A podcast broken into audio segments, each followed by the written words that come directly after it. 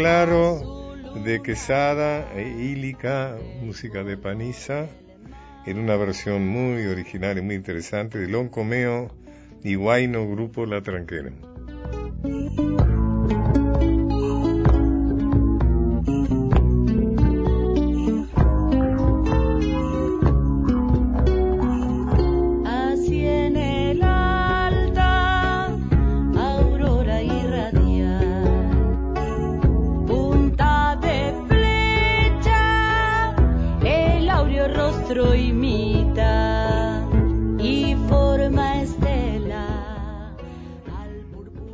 La bandera argentina. Bueno, vamos a ocuparnos del complejo problema, complejo trayecto seguido por la fundación de nuestra bandera, la creación de nuestra bandera, que tontamente nos dicen que fue creada porque Belgrano siguió los colores del cielo.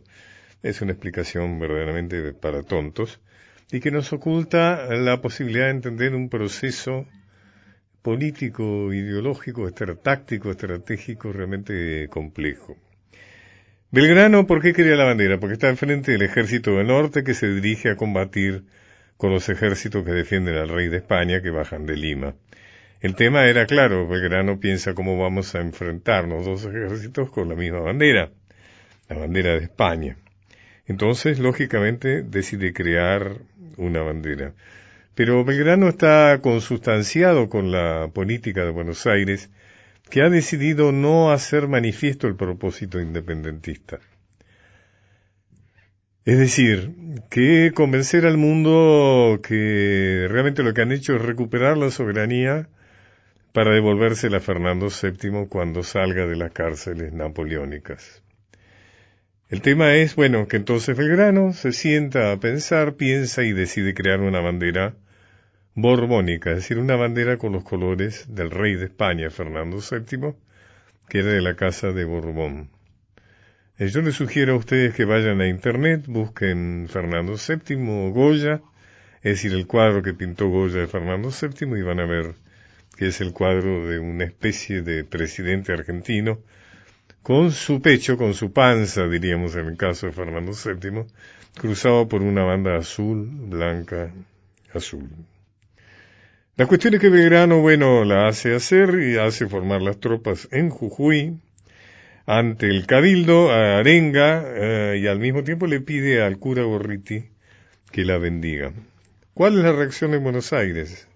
¿Cómo reacciona el triunvirato, en cuyo eh, poder real estaba en el secretario, en Bernardino Rivadavia?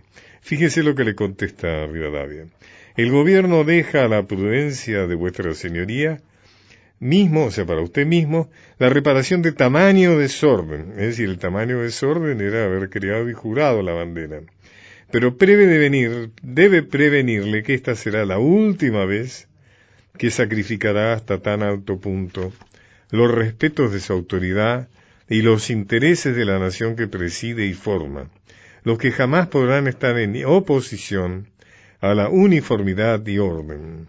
Vuestra señoría vuelta de correo dará cuenta exacta de lo que haya ello hecho en cumplimiento de esta superior resolución. O sea, tremenda filípica, ¿no? Eh, Rivadavia le dice, pero ¿qué, ¿qué, es lo que usted ha hecho? Buenos Aires privilegiaba el temor a desagradar al embajador Lord Strangford y se sometía a la estrategia inglesa de sostener hipócritas buenas relaciones políticas con España, que era su aliada contra Napoleón, que excluían inoportunos arrestos independentistas de sus colonias, mientras tanto trataba de arrancarle las mayores concesiones comerciales.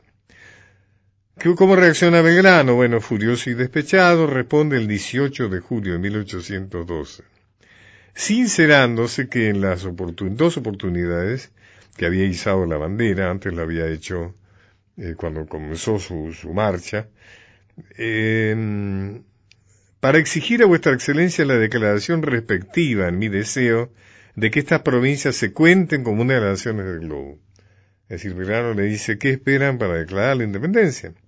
Pero ya que el gobierno no dictaba la independencia, no le cabía otra conducta que recoger la bandera y, textual de Belgrano, dice, y la desharé para que no haya ni memoria de ella. escribe con conmovedor despecho.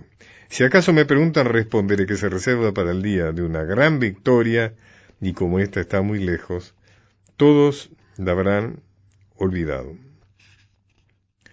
Fue Sarmiento quien años más tarde señalaría que las fajas textual celestes y blancas son el símbolo de la soberanía de los reyes españoles sobre los dominios, no de España sino de la corona que se extendía a Flandes, a Nápoles, a las Indias, y de esa banda real hicieron nuestros padres divisa y escarapela. El 25 de mayo para demostrar que del pecho de un rey cautivo tomábamos nuestra propia soberanía como pueblo. Fíjense usted, la bandera celeste y blanca se izó en la fortaleza de Buenos Aires solo en 1815, luego de la caída de Alvar, Alvear, Carlos Alvear, personaje polémico si lo hay en nuestra historia, a raíz de su fracasada intentona de defenestrar a San Martín como gobernador de Mendoza, sustituyéndolo por el gobernador Pedriel. Ahora hay otras anécdotas, ¿no? Algo importante. Eh, por ejemplo, fíjense, en los libros escolares se recuerda a Mariquita Sánchez de Thompson porque en su casa se ejecutó el himno nacional por primera vez. Evidentemente nuestra historia original tiene un criterio clasista. Evidentemente responde a la, a, la ideología oligárquica, eh, capitalina, ¿no es cierto?, extranjerizante. Mariquita Sánchez Thompson es una persona de la más alta sociedad del Río de la Plata. Pero sin embargo, no nos acordamos quién cosió la primera bandera argentina. ¿Quién a pedido de Belgrano cosió nuestra primera insignia patria en el pueblo de Capilla del Rosario del Pago de los Arroyos, como se llamaba entonces la actual Rosario? Fue María Catalina Echevarría de Vidal, cuyo nombre debería ser recordado. El problema que tenía era que era una modistilla, era una modista, una persona de humilde condición social, y eso parecía ser y parecía seguir siendo un obstáculo para figurar en nuestra historia.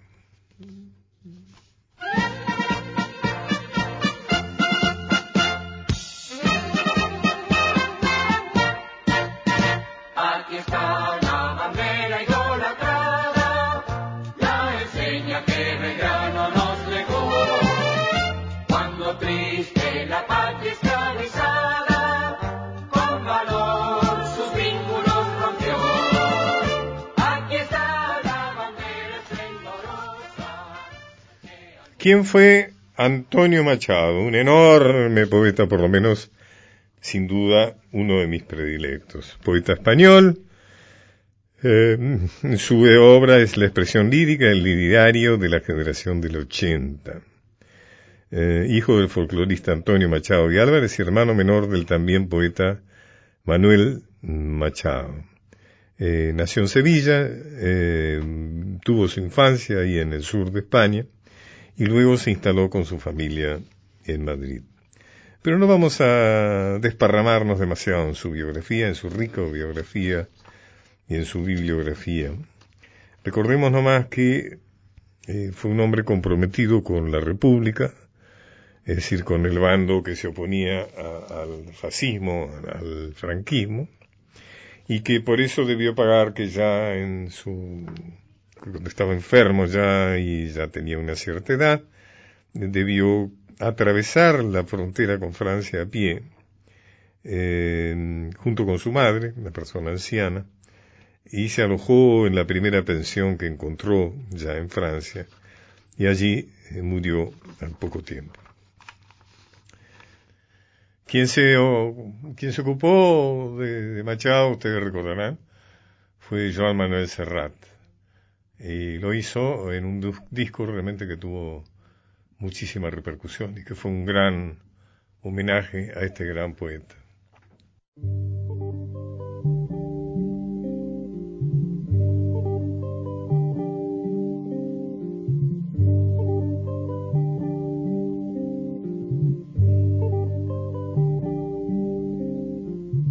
Todo pasa y todo queda pero lo nuestro es pasar.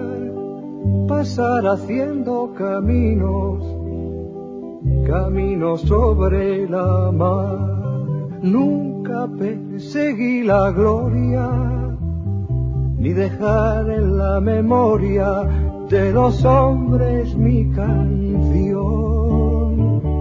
Yo amo los mundos sutiles, ingrávidos y gentiles como pompas de jabón.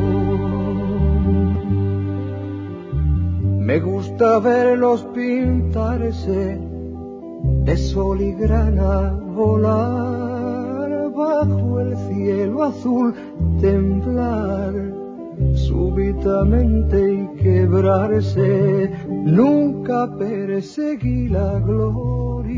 Era Cantares por Juan Manuel Serrat. Huye del triste amor, amor pacato, sin peligro, sin venta ni aventura, que espera del amor prenda segura, porque es amor locura, es lo sensato. Ese que el pecho esquiva al niño ciego y blasfemó del fuego de la vida, de una brasa pensada y no encendida, quiere ceniza que le guarde el fuego. Y ceniza hallará no de su llama, cuando descubre el tope de varío que podía, que pedía sin flor fruto en la rama. Con negra llave el aposento frío de su tiempo abrirá, despierta cama y turbio espejo y corazón vacío. Otra vez cerrad he andado muchos caminos.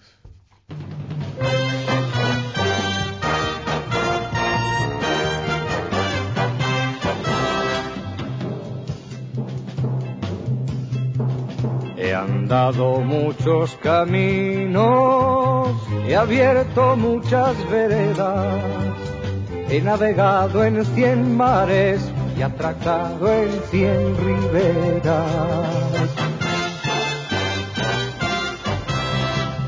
En todas partes he visto caravanas de tristeza, soberbios y melancólicos borrachos de sombra negra. Y pedantones al paño que miran, callan y piensan que saben por qué no beben el vino de las tabernas. Los caminos de Pacho O'Donnell. La primavera besaba suavemente la arboleda y el verde nuevo brotaba como una verde humareda. Las nubes iban pasando sobre el campo juvenil. Llovía en las hojas temblando la fresca lluvia de abril. Bajo ese almendro florido, todo cargado de flor, recordé, yo he maldecido mi juventud sin amor. Hoy en mitad de la vida me he parado a meditar. Juventud nunca vivida.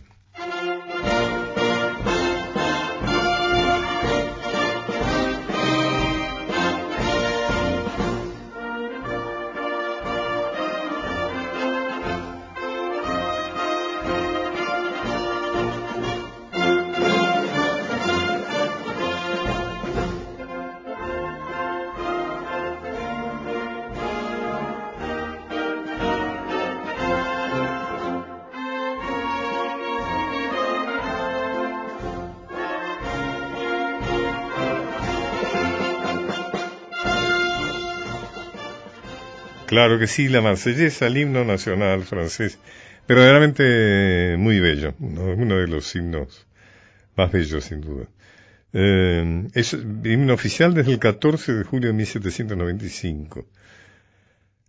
Fue escrito en 1792 por Roger de Lille. Fue prohibido durante el Imperio y la Restauración, vuelve a ser el himno nacional desde la Tercera República. Desde 1940 hasta 1945, es decir, la ocupación nazi, fue nuevamente prohibido y su, canto era considerado un elemento de resistencia a la ocupación alemana y al gobierno colaboracionista de Vichy. Eh, también la toma Tchaikovsky, ¿no es cierto?, que aprovecha sus acordes y los incluye en la muy bella obertura 1812. De alguna manera, alguna vez nos hemos ocupado de esto con Coan, ¿no es cierto? Alguna vez que lo tuvimos a Coan hablando de esto. En mayo, bueno, como comentaba, se declaró en París la guerra a Austria el 10 de mayo de 1792.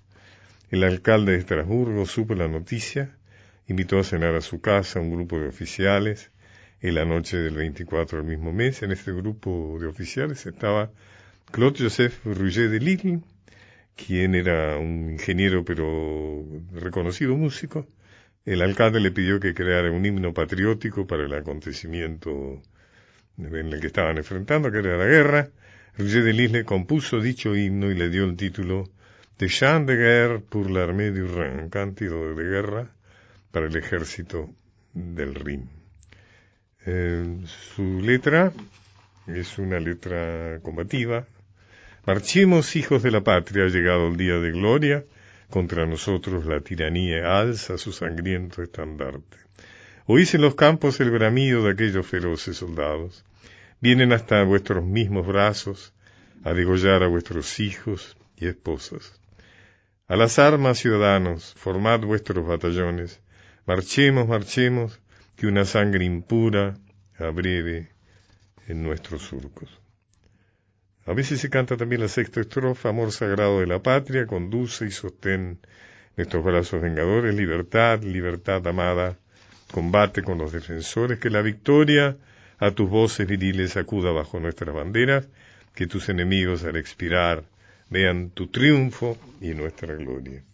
Y ahora les voy a regalar una versión muy bella y muy conmovedora y poco conocida de la marsellesa, nada menos que por Edith Piaf. Thank you.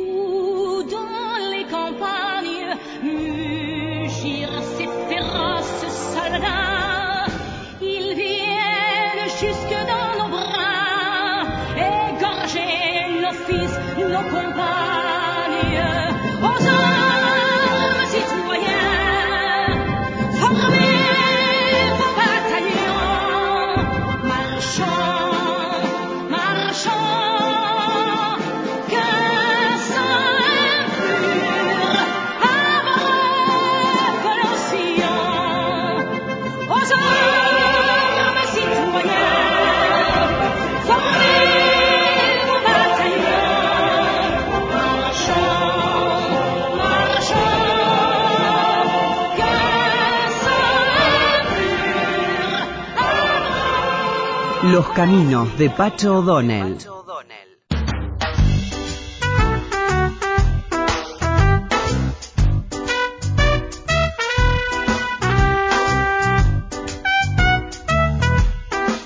En estos textos para pensar que a veces leemos, hoy vamos a leer un texto de sabiduría antigua japonesa. Tetsugen, un alumno de Zen, asumió un tremendo compromiso, imprimir 7.000 ejemplares de los sutras, saben, son libros religiosos, que hasta entonces solo podían conseguirse en chino. Viajó a lo largo y ancho del Japón recaudando fondos para su proyecto. Algunas personas adineradas le dieron hasta 100 monedas de oro, pero el grueso de la recaudación lo constituían las pequeñas aportaciones de los campesinos. Y Tetsugen expresaba a todos el mismo agradecimiento, prescindiendo de la suma que le dieran. Al cabo de diez largos años viajando de aquí para allá consiguió recaudar lo necesario para su proyecto. Justamente entonces se desbordó el río Uji, dejando la miseria a miles de personas. Tetsugen entonces empleó todo el dinero que había recaudado en ayudar a aquella pobre gente. Luego comenzó de nuevo a recolectar fondos. Y otra vez pasaron varios años hasta que consiguió la suma necesaria.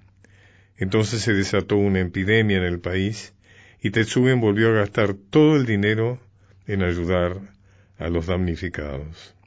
Una vez más volvió a empezar de cero y por fin al cabo de veinte años su sueño se vio hecho realidad. Las planchas con que se imprimió aquella primera edición de los sutras se exhiben actualmente en el monasterio Obaku de Kioto. Los japoneses cuentan a sus hijos que Tetsugen sacó en total tres ediciones de los sutras, pero que las dos primeras son invisibles y muy superiores a la tercera. Hace un alto y disfruta del paisaje. Los caminos de Pacho O'Donnell.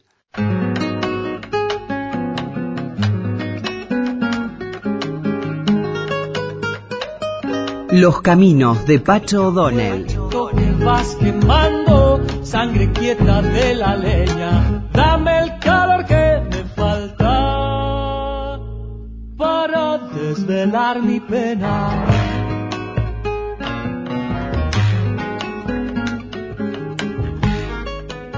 Chacarera del Fuego de Alberto Rojo. Tírate, amigo viejo, no me pidas más madera, que me cuerdas compañeras. Canta Alberto Rojo.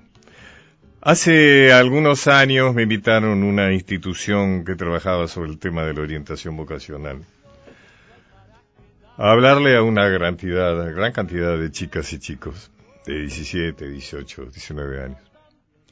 Y yo les dije algo que no sé si era lo que más querían los directores de institución que les dijeran. Era que estaban eligiendo a esa, a esa edad una, una vocación que eh, seguramente eh, estaba elegida en un momento difícil, de mucho cambio, eh, que no era seguro, yo les podía asegurar que no era seguro que a los 50 años estuvieran convencidos de haber elegido bien, y que había un principio fundamental que yo creo que hay que respetar en la vida, aunque suele ser muy difícil, y es respetar sus deseos, o sea, ser leal a los propios deseos. Y eso tiene que ver con el hecho que a veces cuando me preguntan por qué hizo distintas cosas, por qué porque se dedicó a la historia, al teatro, a la política, al psicoanálisis, etcétera. Entonces digo, pues realmente para mí siempre un principio fue jugar con los juguetes que había en el placar. Y creo que la persona que hoy está conmigo, que es Alberto Rojo, ha seguido ese mismo principio. Sí, sí. Es un muy destacado físico que vive en los Estados Unidos, eh, donde es profesor del Departamento de Física de la Universidad de Oakland, en Rochester, en el estado de Michigan. Y ya fue antes investigador postdoctoral en la Universidad de Chicago, becario del CONICET, fue acá, bueno, en fin, una serie de antecedentes y publicaciones muy importantes al campo de la física, pero al mismo tiempo es músico. ¿Mm? Alberto Rojo, mucho gusto. Muchas gracias Muchas- por tenerme. Me pareció muy interesante. Qué bueno, muchísimas gracias por la invitación, porque usted de alguna forma es un, una especie de modelo para mí también, ¿no? En el sentido de, de- de este, es, no, no es tan fácil este, el, el camino de, No. de, No de es la fácil, multiplicidad. No, no es fácil para los demás también, Sí, porque claro, porque donde te- tienden a, a rotularlo. ¿no? Exactamente, uno Y tiende a también, ser- yo, yo digo que siempre me echan de los corrales, porque los psicoanalistas dicen que soy un dramaturgo. Pero exactamente los lo mismo. dramaturgos dicen que soy un político, o sea que me echan de todos los corrales, bueno aprovechan voy para... a, voy a incorporar eso de que me echan de todos los corrales, porque yo los, digamos, Claro, está sí. bueno, pero porque uno tiene un camino que no es ningún corral, Claro, digamos, trasciende sí. Los, los corrales, son como, las como las disciplinas, digamos, el universo no se organiza como las universidades. Usted es Este, tucumano. Sí, soy tucumano. Ajá. Este, Y ha venido acá a mostrarnos qué es lo que hace con la música, ¿no? ujú, sí, este, Entonces recién estábamos escuchando la Chacarera del Fuego, que es una composición suya. sí. Y ahora vamos a escuchar, si le parece bien, Danza de la Moza Donosa, que es una versión suya de Ginastera. Thank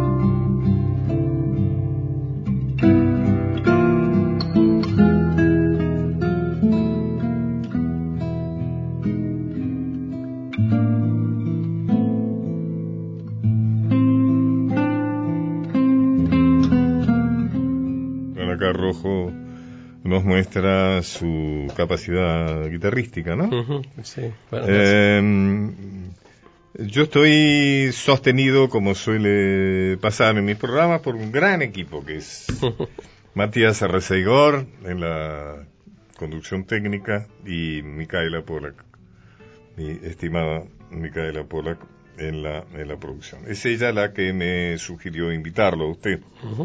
Gracias. Ah, así que, bueno. Bueno, cuénteme, acá hay una frase suya, justamente dice, siento amor eterno por la guitarra que empecé a tocar de chico sacando de oído las páginas de Eduardo Falú. Qué gracioso, porque recién escuchándolo había algo claro. de la sonoridad esa extraordinariamente tan personal de Falú, ¿no? Sí, sí, sí. Eh, para mí fue una, una influencia muy grande. Porque, bueno, lo escuché de chico, yo aprendí a tocar la guitarra escuchando sus discos.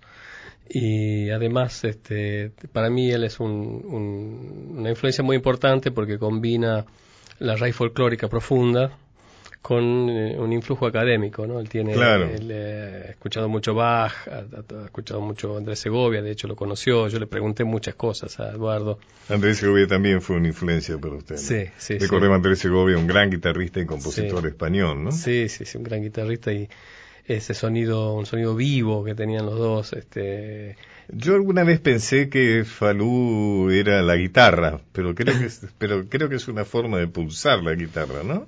eh, ¿en qué sentido, Falú? Eh, que pensé que esa sonoridad de Falú que usted de alguna Sí. manera toma también tenía que ver con la guitarra. Ah, con el instrumento en Con sí. el instrumento. Eh, no, es, No. eh, es parte del instrumento, pero en gran medida, en gran medida. Yo creo que si Falú agarra cualquier guitarra, este, Y de ahí saca ese uno, uno va a saber qué es Eduardo Falú, porque es una ajá. combinación del, de la manera de, de pulsar, de la forma de las uñas, del ángulo, de la fuerza. Es una cosa muy extraña que tiene.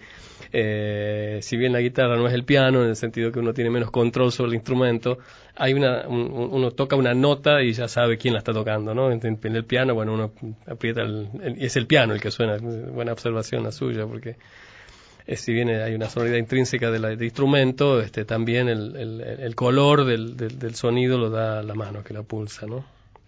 Eh, usted habla también de Atahualpa, sea, ahí se ve toda su, eh, su multidireccionalidad, ¿no? Sí, son Eh, dos, para mí son dos héroes de la, de la guitarra argentina. de la guitarra argentina. y eh, además de una tradición muy linda que era la del solista, ¿no? Solista de los recitales, en lo que solamente estaba Atahualpa con su guitarra y era una especie de ceremonia, este, con su poética, con su manera de, de narrar este, y, de, y de explicar las canciones, ¿no? Se ha perdido un poco el concierto de guitarra, ¿no? sí, eso justamente antes, por eso. Antes había, de pronto pensé, ¿no? Claro, sí. Antes había más conciertos de guitarra, había guitarristas. Exacto, sí, era- ahora, ahora menos, ¿no? Ahora, Sí, la, la, la, época dorada de la guitarra, que era cuando yo era chico, un poco de adolescente, luego 60 y 70, digamos, yo ya la agarré un poco tarde.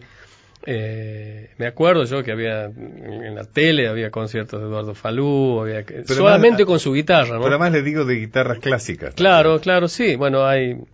Sí, no hay conciertos nuevos. Hay algunos conciertos nuevos, Pero- pero, no. El concierto de Aranjuez, por ejemplo, que es uno, de- Claro. en realidad uno de los conciertos más tocados de, de todos los conciertos, de todos los instrumentos, ¿no? Más, los conciertos más conocidos eh, es el concierto de Aranjuez, ¿no?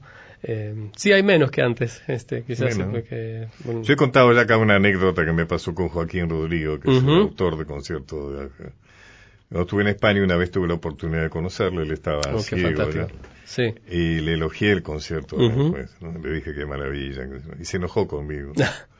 Porque me dijo, yo he compuesto otras cosas también. Claro, eso es ser víctima desde la obra más famosa. ¿no? ahora más famosa, Siempre, claro. siempre que a una, este es un lindo ejemplo. Porque me dice, inclusive- porque yo compuse tal y tal, Claro, y tal claro, pero estaba francamente fastidiado. Pero eso pasa siempre, el antologista Siempre, de su propia obra, eh, de- quedan- el, el autor no es el mejor antologista de su propia obra, ¿no? No, Cuando. Yo me acuerdo también con científicos, le preguntan, ¿cuál es su trabajo más famoso? El trabajo que más le gusta. Sí. Y el científico famoso nunca contesta su, su obra más conocida, Sí, siempre sí, no, es el sí. cuarto trabajo que está por ahí, el que siente, se siente más orgulloso, pero sí es cierto que compuso otras cosas, pero este, Vamos a escuchar eh, Qué bonito, Bueno. una, una composición suya.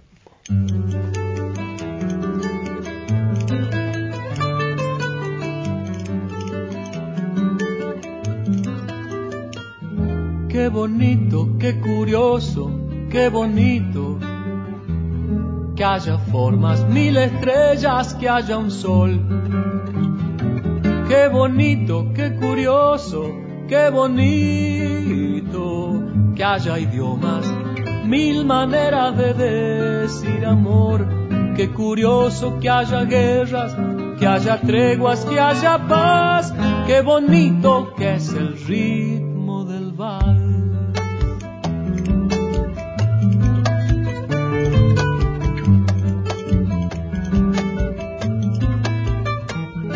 Qué bonito que es el viento en tu pelo. Qué curioso que haya cinco dedos la palabra amigo y que los colores sean como son. Qué bonita es la verdad en tu boca. Qué curioso que haya un principio y un final.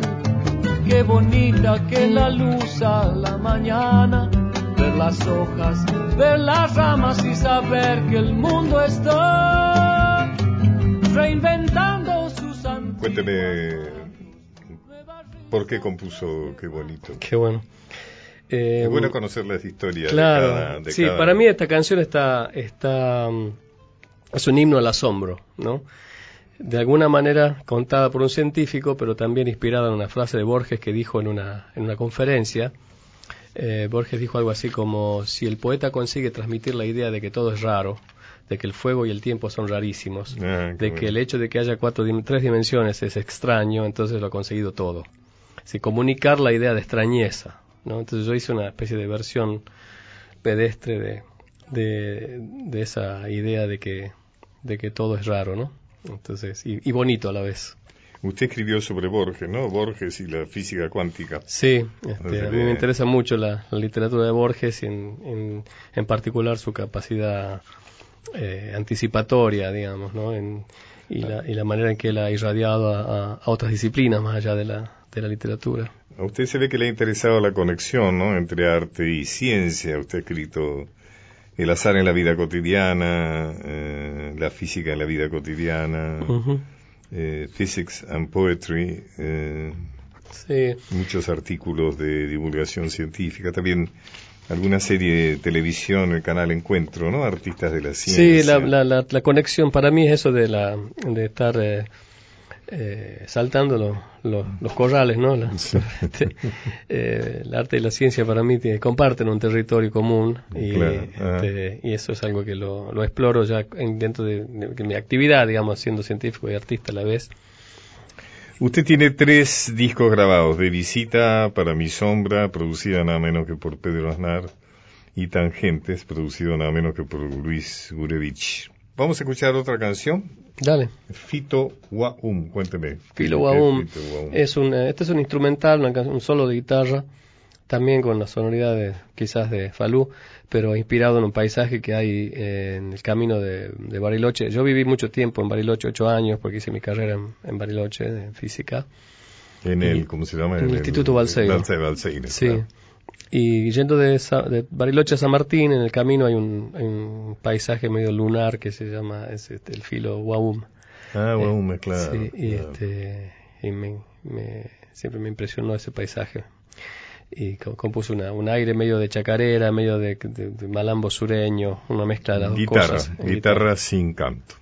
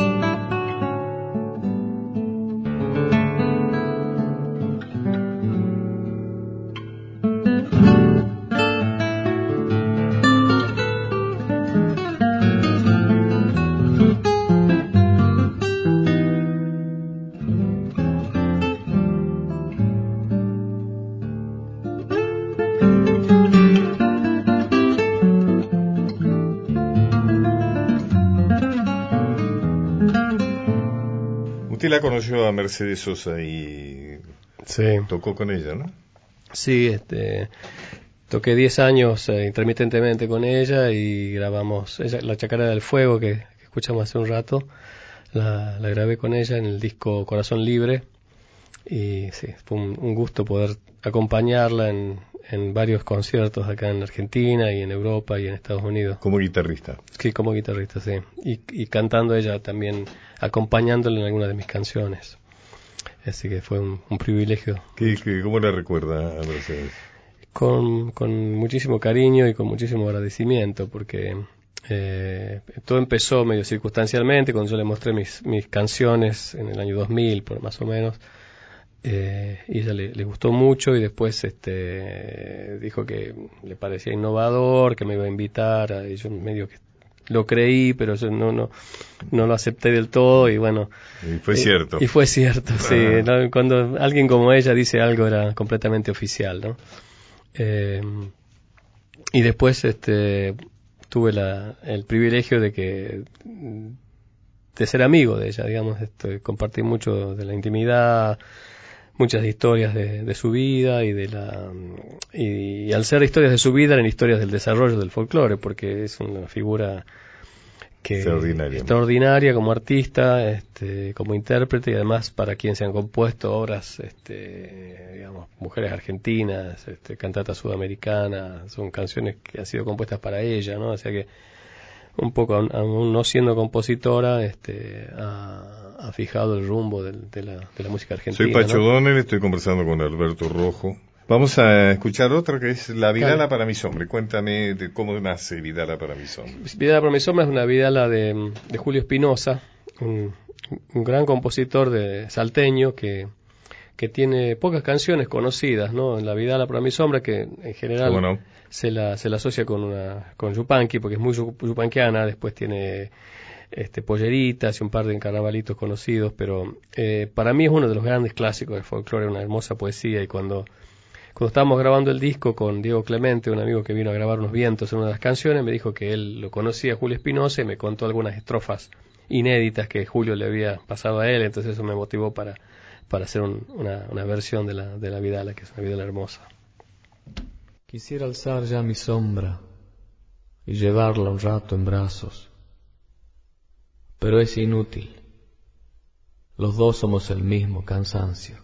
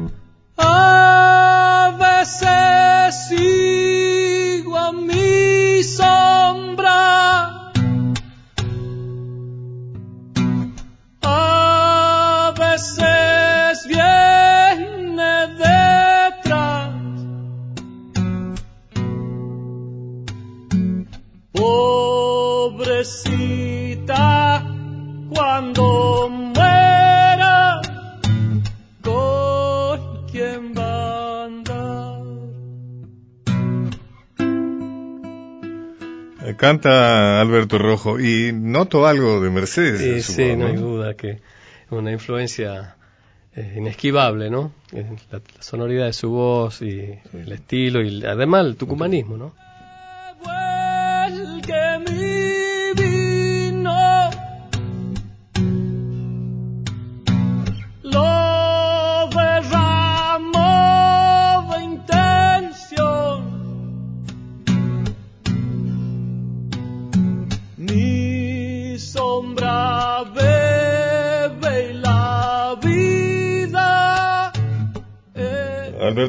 Muchísimas gracias. Muchísimas gracias, Pacho. Ha un privilegio gusto, charlar con ha usted. Ha sido un gusto tenerlo acá. Muchas ¿no? gracias.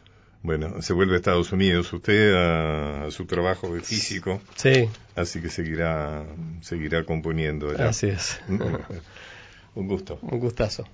No, no cambia de corrales. ¿no?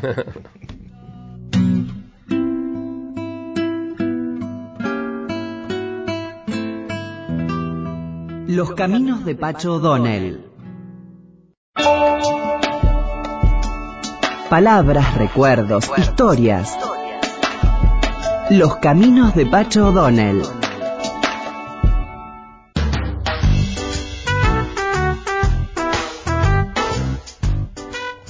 El Fondo de Cultura Económica acaba de publicar un libro que es muy interesante, muy recomendable, que se llama Música, Dictadura, Resistencia, la Orquesta de París en Buenos Aires. Estoy en comunicación con su autor, Esteban Buch. ¿Cómo le va, Buch?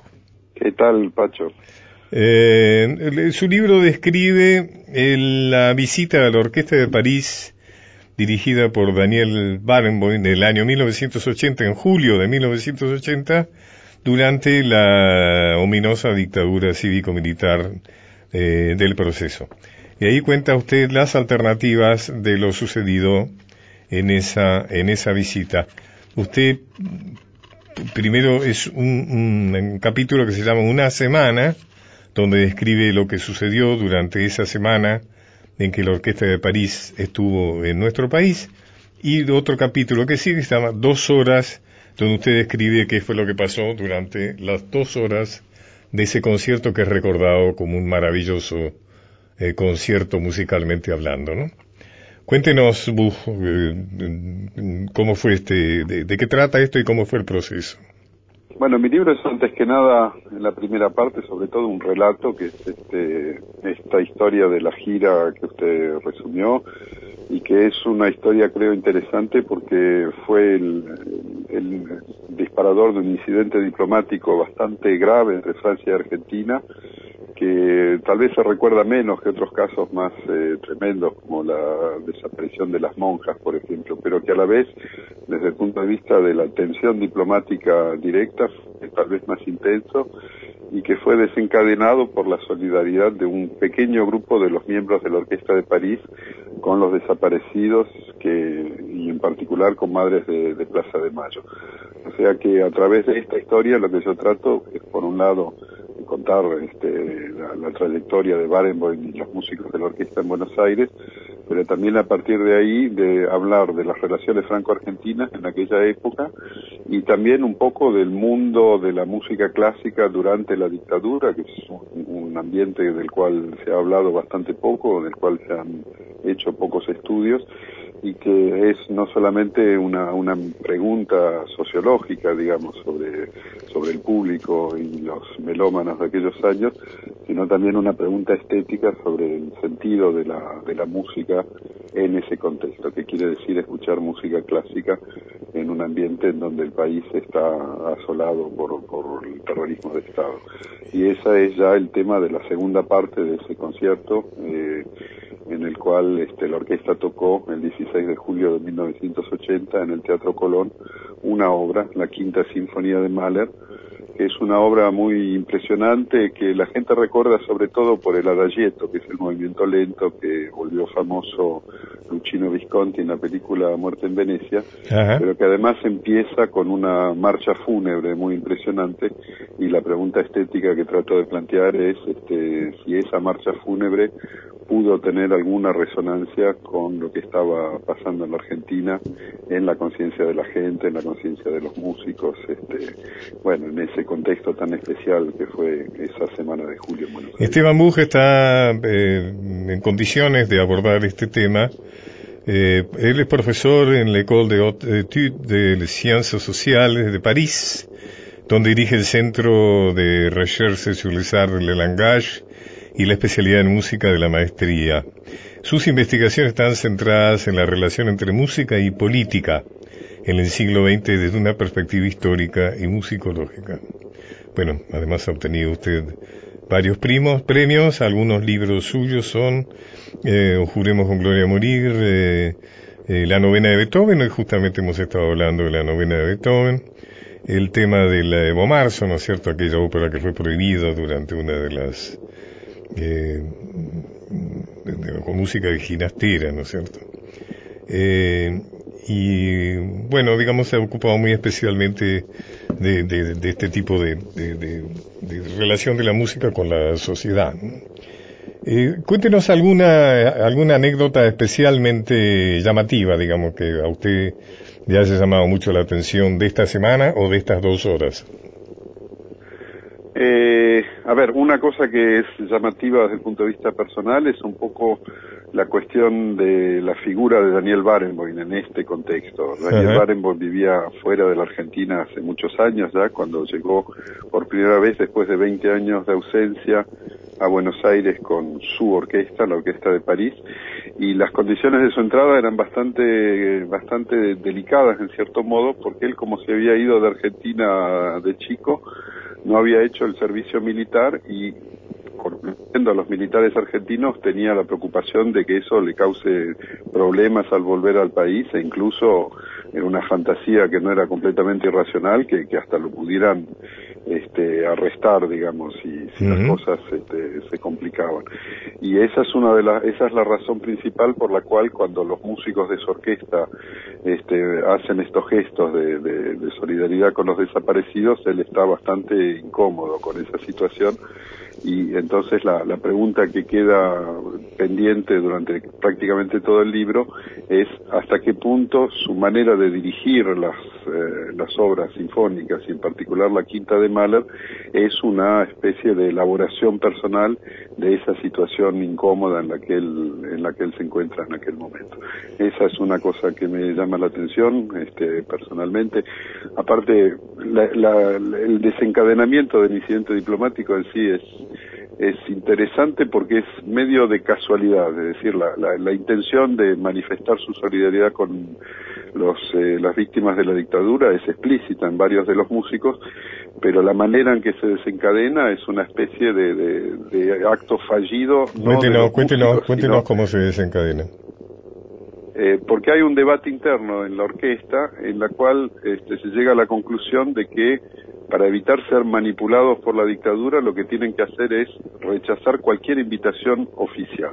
Ajá. Y entonces la situación es que, que se da en la, en la víspera de este último concierto, eh, dos días antes mejor dicho, es que hay una invitación para ir a la Embajada de Francia a festejar el 14 de julio, es decir, la, la fiesta patria de, de los franceses.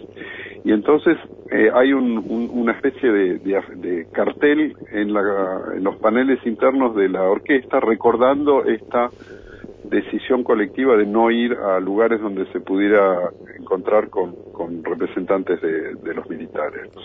Y este es un, un cartel que un miembro del Teatro Colón descubre por casualidad y hay una especie de, de- casi de incidente entre este hombre y un fotógrafo que trata de sacar la foto de ese cartel y los músicos que entienden que ahí las cosas se ponen un poco tensas y quieren evitarlo. Y entonces es como una, una anécdota que desencadena como una bola de nieve que es el incidente diplomático en sí.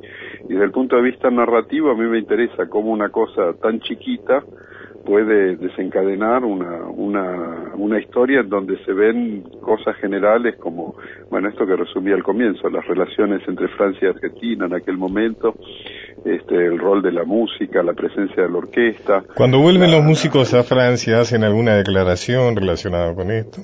Eh, en Francia propiamente no, no, ya las declaraciones son hechas desde Buenos Aires y están hechas de dos maneras diferentes, lo cual muestra la división interna de los músicos, porque Ajá. hay un grupo que está movilizado en, en- en esta decisión de, de hacer algo contra de la dictadura y otros que en realidad son la mayoría que dicen, bueno, no tenemos simpatía por los militares argentinos, pero nuestro trabajo es ir a tocar y el resto es, eh, no es problema nuestro, básicamente, resumo. ¿no? Y entonces hay como dos discursos de la orquesta en paralelo que se, ya se, se emiten desde Argentina en realidad. Se reúnen esos eh, que usted dice que eh, los músicos del pequeño grupo concientizado, diríamos, se reúnen con las madres de Plaza de Mayo. Así es, hay un encuentro en el departamento de Madres en la calle Uruguay eh, que queda en, la- en el recuerdo de estos cuatro o cinco músicos que fueron como un momento muy importante no solo de esa gira sino existencial, ¿no? Porque incluso uno de estos músicos, eh, Mireille Cardos, una violinista, una mujer, es hija de un hombre que fue un resistente, este, que fue testigo de la deportación de judíos eh, franceses hacia Auschwitz, en Bordeaux, Eh, y entonces ella, conociendo esa historia, va a la Argentina teniendo en la cabeza los recuerdos de su padre, en cierto modo. O sea que hay una asociación entre, entre el régimen nazi, la memoria de la Segunda Guerra Mundial y lo que es la, la, lo que ellos saben y a la vez imaginan, proyectan sobre la situación argentina. Esteban Buch, le agradezco muchísimo. Quiero decirle que vamos a encontrar la oportunidad de poder comunicarnos con usted para conversar sobre el tercer capítulo que es verdaderamente apasionante, que es la historia de la música. Eh, por ejemplo, a mí me interesó especialmente la relación que usted hace entre el rock y la dictadura eh, del proceso, ¿no es cierto? Eh, donde las cosas no son tan tan tan claras como como se pretende mostrarlas siempre desde el lado del rock, o sea, como si hubiera habido una actitud férreamente resistencial, cosa que realmente usted pone en duda en algunos casos o en muchos casos eh, con mucha razón. Bug, le doy un abrazo y de nuevo muchas gracias. Bueno, gracias, eh. gracias. Hasta luego, hasta pronto. Y nos vamos hasta el próximo sábado a las 11, 23 horas, y gracias por acompañarme.